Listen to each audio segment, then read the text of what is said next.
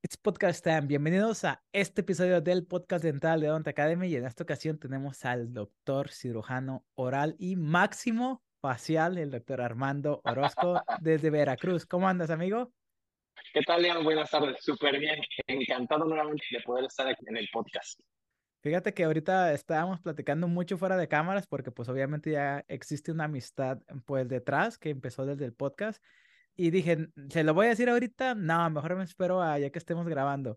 El podcast dental que tuvimos tú y yo es el más popular en YouTube y es el que tiene la mayor tiempo de retención de audiencia. ¡Wow! No, pues qué gusto. qué bueno, muchas gracias. Qué bueno, qué bueno. Sí, me preguntan mucho. Hay muchos, tengo muchos seguidores que han llegado a través de podcast o de canal y dicen, es que lo vi en el podcast de Odonto Academy o en el podcast del doctor Leo. Es más, hubo alguien hace poquito que me dijo, es que el video de, de Odonto Academy lo he visto como 40 veces. Oh, ¿a poco de que lo ha visto y lo ha visto y, y, lo, y lo, estudia y, y, porque quiere entrar a, cirugía, ¿no? Entonces está muy metido así, en serio. Oh, perfecto. Entonces ahí también van a disfrutar el podcast que hicimos con tu sobrina. Sí, me imagino que sí, sí, sí, sí, porque pues ella está en, la residencia y ahora sí que... Como decimos en mi pueblo, está en el mero mole. Este, en la mera mata, tiene, tiene fresco todo. ¿Verdad? Pues bueno, para todos aquellos que nos están escuchando, pues obviamente el doctor Armando y yo pues ya habíamos planificado este podcast y en esta ocasión va a ser un podcast un poco distinto porque pues básicamente el nombre es mitos y realidades sobre la cirugía oral y maxilofacial y nos vamos a ir discutiendo como distintos temas y a lo mejor hay unas preguntas que no pueden estar tan relacionadas a la pasada, pero que definitivamente sí caben en este tema y son como que temas de repente que son tan fáciles de contestar que no valen la pena ponerlos en un episodio solo, pero pues hemos hecho esta compilación y pues son las preguntas que al doctor Armando le han hecho, pues la gran mayoría de las veces, y son las preguntas que también habí, he notado que han hecho en el canal de YouTube. Entonces, ¿qué te parece si empezamos?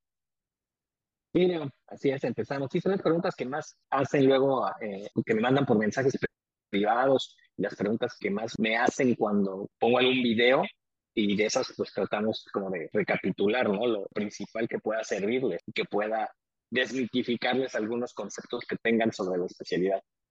Muy bien, ya te expliqué cómo soy de que a, veces me guardo unas sorpresas para cuando estemos grabando. Ahí va la primera pregunta que no te dije que te le iba a preguntar. No te creas, ahorita se me acaba de ocurrir. La primera pregunta que no teníamos planeada. Ya lo platiqué con tu sobrina Monse sobre cómo ha sido la percepción o cómo ha estado cambiando la percepción hacia las mujeres en el ámbito de la cirugía oral y maxilofacial. Ahora te quiero preguntar a ti, ¿cuál es la percepción que tus pacientes tienen de los tatuajes, porque ahorita te estaba viendo y traes unos tatuajes chidos. Y a mí me han preguntado, te, a mí me han preguntado, ¿te pondrías tatuajes? Y yo digo, si lo voy a hacer, lo voy a hacer bien. Si lo voy a hacer, me voy a poner una manga, pero uno o dos no. Entonces, cuéntame, para ti que eres cirujano oral y maxilofacial, o sea, no es como que eres un dentista general, eres un maxilofacial. De repente alguien, los pacientes, ¿cuál es la percepción que tienen hacia los tatuajes? Pues mira, muchos pacientes actualmente me ven en el hospital con los tatuajes. Algunos como que de inicio se sacan de onda, otros hacen cuenta que lo más natural del mundo y hay algunos que incluso me dicen, oiga doctor, qué padre sus tatuajes, oiga, este, me llamó la atención este tatuaje, lo puedo ver. Obviamente, cuando yo empecé la especialidad que yo entré, no tenía tantos tatuajes, sí ya tenía algunos, y de hecho sí tenía uno visible en la muñeca, y me lo veían, pero pues en la, especialidad pues vas de, camisa, de manga larga, vas con la bata y en esa época no era como ahora que eh, andas más fácilmente con la pijama quirúrgica, ¿no? O con el scrub, que andas por todos lados en el hospital. En esa época sí era de pantalón de vestir, zapatos, camisa blanca, corbata y la bata, ¿no? Entonces era más difícil que te lo vieran. Entonces ahora que ya soy médico adscrito, que hace muchísimo calor, entonces tienes que andar con eh, playeras tipo polo de manga corta o la camisa remangada o literalmente con la pijama quirúrgica. Los pacientes me lo ven y pues no es, eh, nadie nunca me ha dicho nada, nunca nadie me ha dicho algo de que pues no me voy a atender con usted porque tiene tatuajes. La verdad es que no. Los pacientes, te digo, la gran mayoría muy naturales, algunos sí se me quedan bien y me dicen, doctor, están muy padres sus tatuajes. Y bien, o sea, en, general bastante bien. O sea, me los han aceptado y Creo que ya ahorita ya hay mucha gente que se ha tatuado, mucha gente que conoce más de los tatuajes, ¿no? Ya no hay tanto prejuicio en cuanto a que si son de cierto tipo de gente, ¿no? O algo, entonces creo que hay más apertura en eso. Fíjate que inclusive hasta, pues las personas, yo soy de un pueblo muy pequeño eh, de Jalisco y tenemos como esos pensamientos arraigados porque yo estaba haciendo a mis, no pasantías, pero me mandaron a hacer rotaciones y una de las asistentes, que por cierto es la mejor asistente, la más capacitada, la más rápida, tiene tatuajes de cara y al principio fue como de, ah, caray, espérate, ¿por qué o cómo? Los pacientes. Y ya me tomó como dos días como normalizarlo, pero es porque ya traigo eso arraigado de mi pueblo pequeño, de que no se veía nada de ese tipo. Entonces, si yo que soy joven y que yo que entiendo esas cosas, ahora de repente siento que, ok, ¿ahora qué pasaría si yo fuera un señor de 50 años que no es de ciudad, no está familiarizado con esto? ¿Cómo yo me sentiría? Claro, sí, claro, sí, no, y totalmente entendible, ¿no? Incluso yo también tengo la apertura para entender entender que si un paciente me dice, oiga, ¿por qué tiene tatuajes? O yo no me quiero atender, claro, estoy dispuesto a darle una explicación, ¿no? De que principalmente mis tatuajes pues, ni me dan la habilidad ni los conocimientos ni hacen más o menos que, que otro, ¿no? Eh, simplemente es un gusto, como traer el pelo de cierta, el pelo de cierta manera o, cierto tipo de, de, ropa, o no sé, ¿no? La verdad es que hasta ahorita no, nadie me ha dicho nada y, este, y al contrario, ¿no? El, el que hasta ahorita. Puras buenas vibras. Muy bien, entonces nos vamos a la próxima. Una de las preguntas que yo creo que más está en el internet, y sí la encontré, así tal cual, literal la encontré. Los maxilofaciales solo son los que quitan las muelas del juicio. Ok. O sea, sí y no. ¿A qué me refiero cuando digo que no? No, porque no es lo único que hacemos. O sea, hacemos, quitamos muelas del juicio. O sea, en general hacemos todo lo que involucra la cirugía oral o la cirugía bucal, que es quitar muelas del juicio, eh, quitar a lo mejor dientes supernumerarios, cirugía de tejidos blandos de la mucosa bucal, biopsias de lesiones, ciertas tumoraciones, resecciones, curetajes y enucleaciones de quistes o tumores, con anestesia local, como lo que sería cirugía menor en boca. Y bueno, las muelas del juicio, ¿no? Es de lo que más hacemos, pero hacemos muchísimas cosas más, ¿no? Eh, no solamente la cirugía bucal, como cirujano maxilofacial, aprendes a hacer la cirugía bucal y haces cirugía de cabeza y cuello. En cuanto a cabeza o cara, pues hacemos reparación de heridas faciales por traumas, fracturas de la cara, es fracturas de órbita, fracturas del maxilar, fracturas de la mandíbula, reconstrucción de los maxilares, labio y paladar hundido, cirugía de articulación, eh, resección de glándulas salivales, drenaje de infecciones cervicofaciales, entonces, este, eso es lo que abarcaría lo que es cabeza y cuello, ¿no? En las guardias con los residentes, pues te llegan heridos, macheteados, baleados, eh, niños con mordeduras de perro, todas las urgencias que te puedas imaginar, ¿no? Entonces vemos todo eso y es entrar a quirófano, y cirugía mayor, eh, la reconstrucción de los maxilares, donde hay que quitar los tumores, colocar placas de reconstrucción, que son cirugías de 4, 5, 7 horas, y a veces entramos en combinación con oncólogos, con cirujanos plásticos. Entonces es una especialidad muy completa. Y, entonces, si hacemos cirugía de terceros molares, se puede decir que a, lo mejor a nivel particular o a nivel privado puede ser lo que más llegas a hacer, además de implantes, por ejemplo. Pero creo que la capacitación y la habilidad y la experiencia que tenemos como cirujanos maxilofaciales es lo que más nos, nos hace especialistas más pues, capacitados, ¿no? Para, para quitar los terceros molares. Entonces, no es lo único que hacemos, sí es de lo que más hacemos, pues hacemos muchísimas cosas más. Toda la experiencia que tienes y toda la capacitación, inclusive ya como hacer terceros molares, es como, ah, bueno, de perdido me la voy a pasar tranquilo. No tanto, ¿eh? Bueno, hay terceros molares y difíciles. Esa es la gran ironía, ¿no? De los terceros molares. Y por eso a veces los cirujanos maxilofaciales estamos tan en contra de la famosa especialidad de cirugía bucal en México, ¿no? Yo sé que hay países, porque luego yo le tiro mucho a los cirujanos bucales y me escriben gente de otros países, de España, por ejemplo, que es uno de los lugares, y no, no recuerdo, a lo mejor me puedes ayudar en Estados Unidos, si la hay tal cual como una especialidad, ¿no? Como en Venezuela la hay. Creo que hay, oh, En Venezuela, creo que en Brasil también. No sé si en Estados Unidos sí sea la especialidad de oral, no. oral surgeon, oral surgery. No. No, es todo cirugía oral maxilofacial, cuatro años como maxilofacial y seis años, pero sales como con tu título de MD, de doctor, doctor general. Ok, exacto. Por eso estamos tan en contra de los cirujanos bucales acá en México, porque la especialidad, y esa es parte de una de las preguntas que me hicieron también, que si es mejor hacer cirugía bucal que cirugía maxilofacial. Eh, pues no, porque como cirujanos maxilofaciales estamos en contra de los cirujanos bucales en cuanto a que las escuelas que lo imparten no lo hacen de manera escolarizada, ¿no? Son cursos o diplomados que son de medio tiempo o que son de fin de semana y pues obviamente no tienen la capacidad, la habilidad y la experiencia para poderlo eh, ejercer de manera segura con menos complicaciones. O sea, nosotros tenemos, pues como lo mencionas, la experiencia, la habilidad, los conocimientos para poder resolver cualquier complicación, que es lo importante, ¿no? Es muy fácil que intentes quitar un tercer a un paciente y se te complica, dejas la raíz, desplazas la raíz al seno maxilar, fracturas la mandíbula haciendo la extracción y pues qué fácil decirle al paciente, ¿sabe qué? Este, lo voy a mandar con el maxilo, ¿no? Entonces nosotros, pues, no digo que no nos ocurran las complicaciones, nos ocurren, pero pues tenemos las habilidades para poderlo resolver. Entonces sí, no es lo único que hacemos, pero sí, este, nos llevamos también sorpresas, ¿eh? porque es donde se confían. Yo he tenido terceros molares más difíciles algunas veces que una fractura mandibular. ¿En serio? Entonces son, sí, sí, son engañosos. Ok, entonces yo me identifico como prostodoncista, futuro prostodoncista, que a veces hacer una clase 2 de Black, digo, hijo de su madre, esto está más difícil que preparar el diente. exacto, así, exacto, sí, sí, sí dices, no, esta preparación ya me va a llevar más que, que si lo hubiera preparado todo. Exactamente, sí, sí, sí. Te entiendo, te entiendo perfectamente.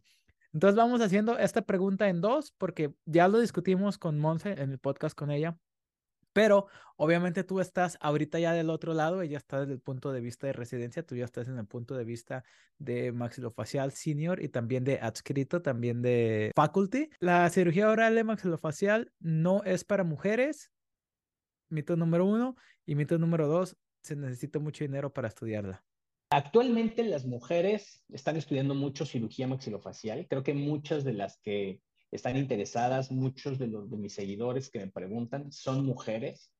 Y eso es muy bueno. En mi época, cuando yo estudié cirugía, te estoy hablando hace ya veintitantos años, eran pocas mujeres. Hay muchos pensamientos todavía en cuanto a prejuicios, muchos pensamientos cerrados en cuanto a que las mujeres no van a poder, no van a aguantar que tienen cambios de humor, todas esas cosas que pues sabemos actualmente que no, no... que no eh, afectan el desempeño. exactamente, no afectan el desempeño, ni quiénes son, ni, su desarrollo, ni sus capacidades, ¿no? De hecho, yo he visto mujeres cirujanas muy buenas, tuve compañeras que operan súper bien, que tienen muchísimas habilidades, entonces creo que ya actualmente el ser mujer no es un impedimento para hacer la especialidad o para ser cirujana, ¿no? Entonces, lo único que sí es en cuanto a que todavía dentro del ambiente hospitalario, pues es un poquito fuerte para las mujeres, porque pues sí las tratan igual que a un hombre, ¿no? O sea, no hay predilección ni nada, por ese lado tal vez está bien, pero pues también existe un poco eh, que se quieren acercar a la mujer, que quieren eh, de cierta manera buscar favores. Oh, hasta los pacientes, ¿verdad? Sí, sí, sí, sí. Sí, hay que tener cuidado con eso, ¿no? Yo, por ejemplo, yo siempre que he tenido residentes mujeres que vienen conmigo, las trato de cuidar, ¿no? Eh, tanto de los pacientes como de cualquier otro médico que quiera propasarse o algo. Yo siempre soy muy cuidadoso y muy cauteloso con eso. Las enseño a, pues, ahora sí, que estén atentas, que se defiendan además, que no se dejen abusar de alguien de ningún sentido, en nivel emocional, físico, psicológico, nada. He tenido residentes muy, muy buenas, ¿eh? de las mejores. Básicamente en ese aspecto sí, o sea, de repente cuando yo leí esta pregunta, pues dije, no, ya, ya estamos igual, pero a mí no se me ocurrió, no me pasó por la mente que van a tener que estar en el hospital 40, 50, 60, 70 horas a la semana y hay veces que pacientes, de repente personas con más poder, pueden estar molestando como de repente un hombre no lo molestarían. Exactamente, sí, exactamente, así es. Y, y otra cosa, lo que sí, y, y eso lo hago mucho también, eh, incluso cuando tengo pasantes de servicio social, que, que, no, que, no, necesariamente son residentes y están conmigo, los pacientes luego todavía tienen esa costumbre de referirse a las doctoras como la señorita, ¿no? La señorita. Eh, mi hija. O, o, si mi hija, y no, yo le digo, ah, sí, la doctora, ella es doctora, es la doctora. Entonces yo los corrijo mucho a los pacientes, ¿no? Este, que que ah, sí, la, la, señorita, no, ella es doctora, es igual que yo, doctora. Eh, sacan un poco de onda, pero, pero sí me gusta instruir mucho porque pues, se han ganado, ¿no? Su, su, su título, este, pues igual que uno. Perfecto, ¿no? Entonces ya va cambiando. Me parece que leí por ahí un libro de que toma dos, de dos a tres generaciones cambiar como que un concepto y ahorita ya vamos en donde las personas que estamos en el ámbito ya sabemos que las mujeres ya llegaron a equilibrar y ahora falta que todos eduquemos a la generación que viene de que las mujeres ya pueden hacer odontología igual, sino mejor que cualquier varón. Inclusive aquí en Estados Unidos, a muchas de mis compañeras les ha tocado que les pregunten que si son las higienistas, porque aquí se utiliza el higienista y el doctor. Y les preguntan, oye, ¿me vas a limpiar los dientes? No, yo soy la doctora, en, mi colegio son más mujeres que hombres. Y pues bueno, muchas gracias. Y la segunda, que era, se necesita dinero. Se necesita tener dinero para estudiar cirugía oral y maxilofacial. Pues mira, depende dónde lo hagas. La especialidad es una especialidad hospitalaria. La UNAM la tiene, la Facultad de Odontología, la unidad de posgrado de la UNAM, tiene la especialidad de cirugía oral y maxilofacial. Es muy buena, solamente que ellos sí no tienen un hospital. Entonces, como la residencia es hospitalaria, tienen que estar rotando en distintos servicios, entonces van a distintos hospitales, pues aprender las distintas áreas, ¿no? Para ver cirugía ortognática, para ver trauma facial, para ver labio paladar hendido. Entonces van, ya tienen contempladas las rotaciones y año con año, pues se desplazan los distintos residentes a esos hospitales y ahí están por ciertos periodos de tiempo para entrenarse, ¿no? En esos ámbitos. Y en la UNAM sí tiene un costo, ¿no? Sí, sí hacen un curso propedéutico que tiene un costo, no recuerdo cuánto es, no sé si es mensual o es anual, eso sí desconozco, pero sí, sí tienen una colegiatura en la UNAM. Cuando entras directamente por alguna de las instituciones públicas de salud, como puede ser el ISTE, Salubridad o el Seguro Social, como residente recibes una beca, la misma beca mensual que recibe cualquier residente que esté estudiando alguna especialidad médica o, del área de la medicina, como podría ser un oftalmólogo, un otorrino, un cirujano general, un médico internista. Todos reciben una beca de entre 10, 11 mil pesos mensuales entonces, este, sí te ayuda un poco, pues, a, comprar instrumental, a solventar algunos este, gastos, a comprar libros, eh, todo ese tipo de cosas, ¿no? Pero cuando entras de inicio en la especialidad, pues sí te piden que tengas tu laptop, que tengas tu cámara, que tengas, que vayas comprando tu equipo, tu instrumental, y pues sí, sí te implica a lo mejor a veces disponer de más o tener un poco de ahorro mayor a lo, a lo de la beca como un gasto inicial mayor para llevar los cuatro años. Exacto, y contempla que también hay que asistir a congresos, ¿no? Que a veces no son ahí en tu ciudad, hay que viajar a otros estados o incluso a otros países. Hay muchos congresos en Estados Unidos y en Latinoamérica. Hay que viajar a los congresos y pues también tiene costo el congreso y pues los viáticos. Claro, entendido. Perfecto. Muy bien. Esta pregunta que sigue, a mí también me la hicieron y la verdad me saca de onda que todavía hace una pregunta porque alguien me dijo, yo sé que a ellos no lo recomiendan para hacer procedimientos estéticos, entonces la pregunta es, ¿los cirujanos orales y maxilofaciales pueden hacer algún tipo de procedimiento estético? Yo ya sé la super respuesta, y, pero quiero escucharlo de ti.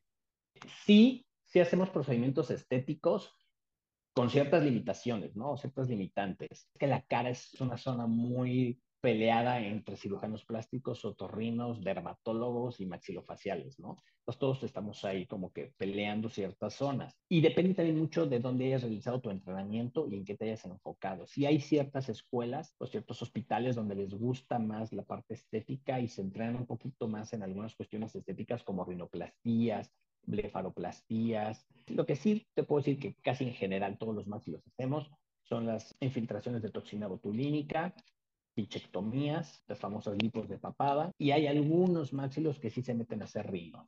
Yo solamente hago ciertas plastillas nasales cuando opero labio y paladar. Cuando opero, sobre todo labio, labio hendido, en los bebés, hago cierta plastilla a nivel nasal, pero de ahí en fuera no me meto a hacer plastillas este, para nada, ¿no? Si hago bichectomías, si hago infiltraciones de toxina, algunos rellenos, lipo de papada, pero de ahí en fuera lo demás no. Y luego también hay que ver a qué grado de procedimientos estéticos se refieren. Si lo que se refiere es a esta toxina botulínica y a fillers, pues obviamente un maxilofacial está más que capacitado, más que cualquier dentista y en especial que cualquier persona, porque no sé tú, tú me dirás, me ha tocado ver que hay muchos dentistas generales que pues ya están poniendo como Botox y yo como dentista, yo no me sentiría como tan cómodo de que otro dentista me estuviera poniendo Botox en la cara. Claro, sí, claro. O sea, realmente no es, como, o sea, si tú lo ves, tú dices, bueno, es que no, no, no es complicado, ¿no? Estudias la técnica y todo, no es algo que nadie pueda hacer ni que sea un secreto.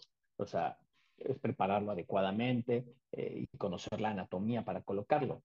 Pero, pues hay que saber las complicaciones, hay que saber, pues todos los detalles, la acción del medicamento, cómo resolver esas complicaciones si, si las hubiera, ¿no? Entonces, pues no, no es tan fácil. Y si hay algún problema con un paciente, no es igual que tú seas un cirujano maxilofacial, que seas un cirujano plástico, un dermatólogo, un otorrino, que a nivel legal te faculta para hacerlo, a que si eres un dentista que no, no te faculta a nivel legal hacerlo.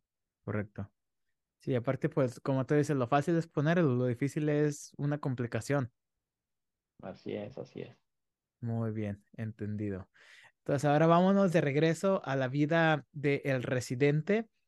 Y pues la próxima pregunta es sobre si hay guardias de castigos a los que son R1, R2, R3 o R4. Y es, explícanos para empezar qué era en aquel entonces una guardia de castigo, a lo mejor qué es ahorita y pues si sigue habiendo como eso. Claro, las guardias de castigo, cuando eres residente, pues porque muchas veces los dentistas generales, los odontólogos no saben qué es una guardia, eh, porque no estás acostumbrado, ¿no? Los médicos, pues sí, al haber hecho un internado, un servicio social, saben qué son las guardias. Las guardias es que los residentes se quedan en el hospital después de la consulta, ya cuando se fueron los pacientes, para atender cualquier urgencia y para estar al pendiente de los pacientes que están internados, ya sea por alguna urgencia, por un trauma, por un absceso o que son simplemente posoperados, ¿no? Entonces te quedas en la guardia, pues a atender a esos pacientes, te quedas a hacer notas de evolución. Todos los pacientes hay que realizarles una nota de cómo están evolucionando, llevan una estructura muy específica esas notas, entonces hay que estarlas haciendo en el expediente para ver cómo va evolucionando cada uno de los pacientes. Entonces, si tienes internados 6, 7, 10 pacientes, pues a los 10 les tienes que hacer sus notas de cómo van evolucionando, pasarlos a ver, revisarlos, a lo mejor cambiarles su apósito, cuantificar cuánto está drenando, si es un posoperado, si es un, absceso, irle a hacer sus lavados y luego hacer todas las indicaciones de todos los pacientes. Para el día siguiente, el servicio de enfermería tenga esas hojas de indicaciones y se deben actualizar día con día, ¿no? Por si suspendiste algún medicamento, por si se cambia la dosis, si, si cambia alguna indicación, el paciente no podía deambular y ahora ya puede deambular tenía una dieta pilla y ahora ya pasó a una dieta blanda, o ahora hay que dejarlo en ayuno porque se va a operar el día siguiente, hay que solicitarle ciertos estudios, pues todos especifican las indicaciones, ¿no? Entonces te quedas en la guardia hacer todo eso y estás viendo además las urgencias que llegan, lo que platicábamos, los heridos, los abscesos, pacientes luxados, todo eso los vas atendiendo, ¿no? Entonces, la verdad es que no te dan las horas, no duermes, que esa era otra pregunta que, que me decían, si, si duerme uno dentro de las guardias, la verdad es que no duermes, porque no es quedarte en la guardia pues a descansar, ¿no? O sea, te quedas realmente a trabajar y desearías tener más horas para poder acabar, porque a veces no acabas. Y si no acabas puede ser motivo de castigo, ahí es donde vienen los castigos. O sea, el castigo te lo hace tu residente de arriba, no necesariamente el médico adscrito, los médicos adscritos muchas veces veces no castigan, los que te castigan pueden ser tus residentes de arriba, el R2, el R3, el R4, cuando eres R1, y te pueden castigar porque hiciste mal una nota, porque te faltaron unas indicaciones, porque no le hiciste un lavado a un paciente, porque llegó un paciente a urgencias y, se te pasó a suturarlo y, vieron que ahí estaba y por qué no lo revisaste, ¿no? Te ponen una guardia de castigo. Entonces, ¿qué significa? Que además de tu guardia, que va saliendo cansado, desvelado, sin haber dormido y medio comido, pues te tienes que volver a quedar. Ya ellos deciden si ese mismo día te quedas de guardia o te quitan eh, un fin de semana, por ejemplo, que, que ibas a salir del fin de semana y te quedas otra vez todo el fin de semana, ¿no? Viernes, sábado y domingo. En eso consisten las guardas de castigo. En mi época, pues sí eran muy comunes, ¿no? Y era muy sabido que había guardas de castigo. Actualmente, pues creo que ha cambiado un poco en cuanto a que, pues ya hay más eh, derechos humanos, ya se sabe que una persona, además de que no es pues ni emocional ni psicológicamente adecuado estar castigando a alguien. Es que además yo soy de la idea de que un castigo realmente no te hace ser mejor ni te hace recapacitar sobre tu error ni nada, ¿no? Entonces, yo estoy más a favor, mejor de enseñar. Por ejemplo, yo cuando tengo presidentes, yo no los castigo, o sea, yo platico con ellos, hablo con ellos, les enseño dónde está el error para que lo puedan corregir a futuro, ¿no? Porque además, ya, pues quedarte de guardia de castigo es tener a alguien, te digo, te quedas en la guardia de castigo y tampoco te quedas a descansar, te quedas a seguir haciendo todos los pendientes. Entonces ya eres alguien que lleva 48 horas sin dormir, entonces imagínate que estás a cargo de un paciente que está sangrando, que le está suturando una herida, estás trabajando a lo mejor cerca del ojo, suturándole el párpado, y el, el, cansancio te puede hacer cometer errores, ¿no? Entonces creo que no es tan educativo para que el residente pueda entender y aprender, ¿no? Ya, no es tan sano y aparte pues el cuerpo está deprivado del sueño, o sea, fisiológicamente hay muchos mecanismos que hacen que la calidad de la concentración ya se vea disminuida. Así es, afecta así la concentración, se afectan tus capacidades, tu respuesta motora, pues ya no es igual, ¿no? Y lo malo es que además, pues algún error de ese residente en la guardia afecta a todos los residentes. Todos los residentes que están en esa guardia, hay un rol de guardias, ¿no? Entonces, digamos que ese día están registrados quienes están de guardia, desde el R1, el R2, el R3 y el R4 que están ese día de guardia y alguna cosa que pueda pasar, todos están involucrados, ¿no? Entonces, este, pues es muy importante. ¿no? Creo que no, no deben estar sin descansar. Correcto. Muy bien, muchas gracias.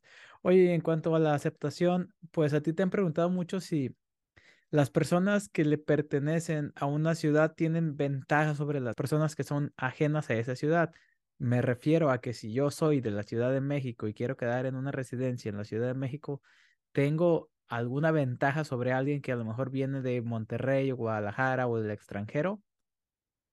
Pues mira, que yo sepa, y eso te lo puedo decir de cuando yo fui residente y cuando yo aspiraba en la residencia,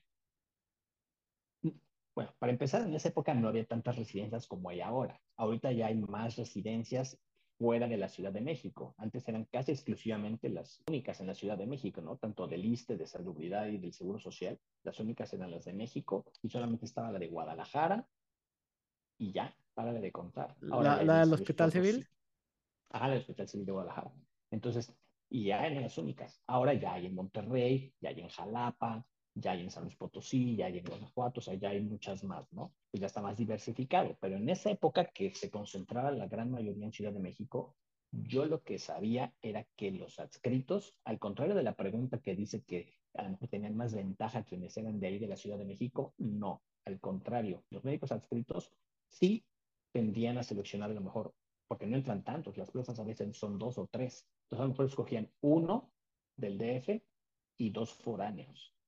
¿Por qué? Porque ellos saben que los foráneos no se van a quedar a trabajar en el DF, van a regresar a su lugar de origen a trabajar. Entonces implica pues menor concentración de maxilofaciales en la ciudad, menos competencia. Menor oferta. Pues, exactamente. Yo sabía que esa era la tendencia, ¿no? Escogían, si eran tres plazas, escogían uno de México, de la ciudad, y dos foráneos. Y si eran dos plazas, pues uno y uno. Pero sí tendrían a escoger más foráneos también para que regresaran y pues también para que hubiera cirujanos maxilofaciales al alcance de todos en otras partes de la República, ¿no? Correcto. Oye, tiene, tiene mucho sentido. Ya hay muchas instituciones donde puedes estudiar, ¿verdad? Aproximadamente como cuántos lugares hay en México. Están los cuatro hospitales del ISTE, los dos del IMSS y el Juárez. Está en Jalapa, son ocho, en Guanajuato nueve, la UNAM diez, Monterrey once, Guadalajara, Guadalajara doce, Aguascalientes trece, y creo que había uno en Ciudad Juárez, pero no estoy seguro. Entre 13 y 14 lugares de residencia. Ya, ya, ya son muchos. Sí, sí. bueno, no muchos, son más que suficientes.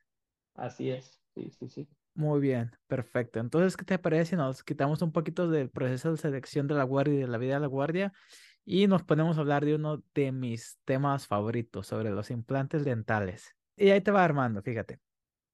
Yo como futuro prostodoncista, al final de cuentas, el único propósito de un implante es reemplazar un diente perdido. Entonces, no nada más es únicamente poner el implante a la osteointegración, sino también ponerlo adecuadamente para que se pueda restaurar y pueda tener la función masticatoria adecuada y tenga una longevidad de 20, 30 años, como ya lo ha explicado Mish. Habiéndote dicho lo anterior, ¿quién crees que sea la persona más preparada para poner un implante? ¿Quién lo debería poner? Opción número uno, el periodoncista, los que se encargan exquisitamente del soft tissue. Número dos, el prostodoncista, el que entiende cómo va a ser el resultado final, sí o sí. Número tres, el cirujano oral y maxilofacial, el que para ellos poner un implante es como dicen en Estados Unidos, un walk in the park. O el cirujano general, que ahí no puedo decir nada tan bueno de ellos, porque sí, sí hay que estudiar un poquito más para los implantes, pero tú como cirujano, ¿quién crees que deba de poner los implantes? Pues mira, sí hay mucho debate en cuanto a eso, sobre todo cuando empezaban los implantes, ¿no? A mí me tocó cuando empezaban los implantes. Bueno, no, ya tenían algo de tiempo. Al principio fueron los maxilos, ¿verdad? Sí, eso, es lo que iba. Muy al principio era algo exclusivo de los cirujanos maxilofaciales. Creo que ya actualmente la tecnología y el proceso de colocación de los implantes se ha ido simplificando tanto que no considero que sea algo exclusivo de los maxilofaciales. O sea, a lo mejor si nosotros podemos llegar a resolver ciertas complicaciones, podemos de cierta manera, hablando quirúrgicamente, de poder hacer solo con nosotros la elevación de seno, poderlo colocar, ver la integración. Pero yo, por ejemplo, en cuanto a rehabilitación, pues no, yo no me meto en nada de rehabilitación. O sea, realmente yo sí tendría que tomar todo un curso para poder rehabilitarlo, ¿no? Entonces, creo que se ha simplificado tanto la técnica y la tecnología de los implantes que sí, y obviamente la mercadotecnia, ¿no? Porque quieren venderlos. Las casas comerciales que hacen implantes, pues quieren llegar a, más especialistas.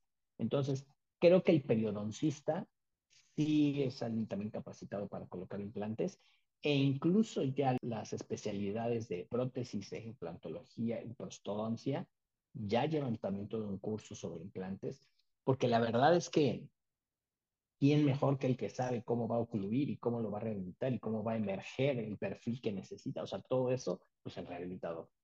Entonces, creo que sí ya, es, ya está muy diversificado y realmente en cuanto a los implantes, pues tanto el cirujano maxilofacial como el periodoncista, como el prostodoncista rehabilitador, porque digo, ya hay maestrías ya hay especialidades en planto protésicos, se puede hacer muy bien. Sí, inclusive a, a, mí también me ha tocado platicar ese debate y pues al final de cuentas es como, yo creo que va más en quién es la persona, porque inclusive hasta generales que son buenísimos poniendo implantes y pues yo creo que va más como de personalidad, o sea, hay pocas instancias donde yo digo, ok, este no lo tiene que poner e, este especialista porque este le pertenece a cirugía oral, como lo son los implantes cigomáticos. Yo no sé a estas alturas de mi vida si me voy a poner a experimentar con eso. Yo creo que ya que voy a hacer el shadowing con Dr. Sinara, te voy a decir qué fue lo que me pareció, ¿no? Pero hablemos poquito de los implantes cigomáticos, este, ¿por qué se ponen? ¿Para qué sirven? Porque están agarrando mucha popularidad. Ahorita en especial para los pacientes edéntulos, que el hueso ya está totalmente atrófico y de que no le puedes poner nada de implantes en el hueso alveolar. Cuéntanos un poquito los cigomáticos. ¿Tú con qué frecuencia los pones? Yo Fíjate que acá en Veracruz me ha sido difícil poderlos vender, por así llamarle, aunque sí hay muchos pacientes, es que los pacientes, obviamente hablarles de cirugía, platica, les enseñas cómo está el implante cigomático, si les da cierto temor, aunque les enseñas que, pues ya, y claro, y les enseñas que ya es una cirugía ya. Claro, hay muchos que en su desesperación por rehabilitarse, pues sí les interesa, ¿no?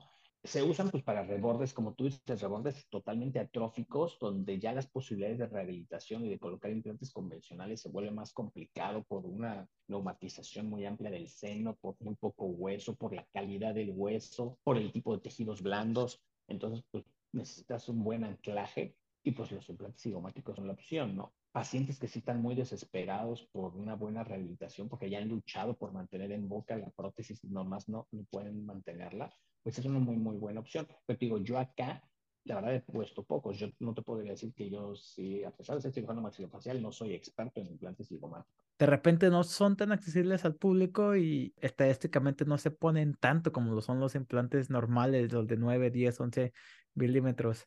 Muy bien, pues muchísimas gracias por todas estas uh, como preguntas y respuestas que hicimos ahorita, Doc. Hicimos un buen en QA, como dicen acá los americanos, y pues seguramente esas son las respuestas que más yo creo que te están llegando a ti, que más me llegan a mí. Y pues e, es la desventaja, y no, fíjate que es la desventaja que yo veo del Instagram. Respondes una historia y en 24 horas desaparece. Y a mí la, la magia que me gusta del YouTube, que ahí lo tienen, nada más es cuestión de copiar y pegar el link o decirles, búscalo en YouTube, nada más ponle la frase y te va a salir ahí el video. Entonces, esperemos que estas preguntas se vayan a seguir reproduciendo y contestando una y otra vez a las personas que pues tienen estas dudas. Muchas de las preguntas que también me hacen es sobre el proceso de ingreso a la especialidad, sobre cuánto dura, sobre dónde hay la especialidad, pero creo que tocaste muy bien todos esos puntos. Está tan bien hecho ese podcast que la próxima vez que te pregunten de eso, nomás del ese episodio tal del podcast de Donte Academy. Listo. Ya vas a tener 10 minutos extra diarios de tu vida para ti.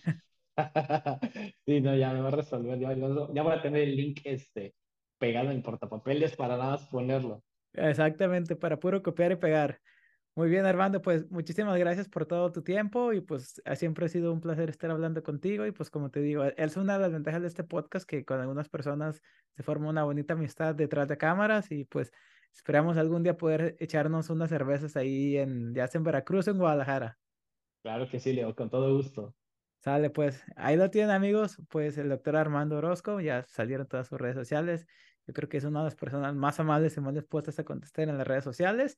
Y si tienes una pregunta, primero fíjate si ya contestamos esa pregunta porque hemos hecho un muy buen trabajo de contestar las preguntas más comunes. Y si no está, pues ahora sí ya le mandas un mensaje. Mientras tanto, nos vemos en el próximo episodio. Armando, muchas gracias. Gracias, saludos.